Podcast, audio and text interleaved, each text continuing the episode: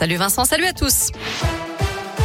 Et à la une, le convoi de la liberté arrive dans la région. Parti de Nice hier matin, le cortège d'Antipas et d'Antivax, composé aussi de Gilets jaunes, est à Lyon ce soir. Dans l'un, un cortège devait aussi partir du plateau d'Hauteville dans les prochaines minutes pour rejoindre Amberieux, puis l'agglomération lyonnaise.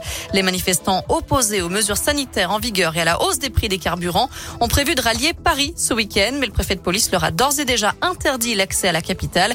Et tout à l'heure, ce sont les autorités belges qui ont décidé d'interdire ce convoi qui devait rallier Paris à Bruxelles. C'est le convoi de la honte et de l'égoïsme qualificatif employé aujourd'hui par Clément Beaune, le secrétaire d'État chargé des affaires européennes.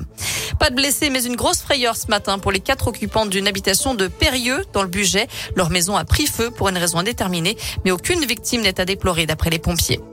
Journée blanche pour l'équipe de France. Pas de nouvelle médaille aux Jeux Olympiques d'hiver à Pékin, mais avec la déception d'Alexis Pinturo qui a chuté ce matin sur la manche du slalom du combiné alpin.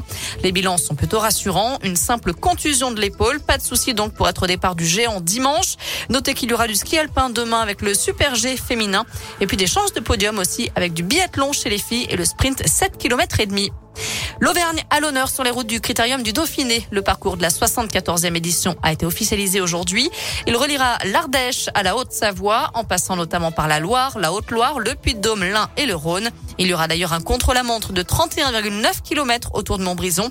Le tracé en détail est à découvrir sur l'appli Radescoop et radescoop.com.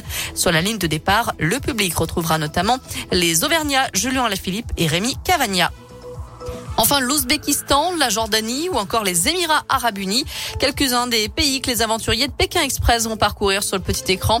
La 15e saison intitulée Sur les terres de l'aigle royal revient sur M6, premier épisode ce soir à 21h05.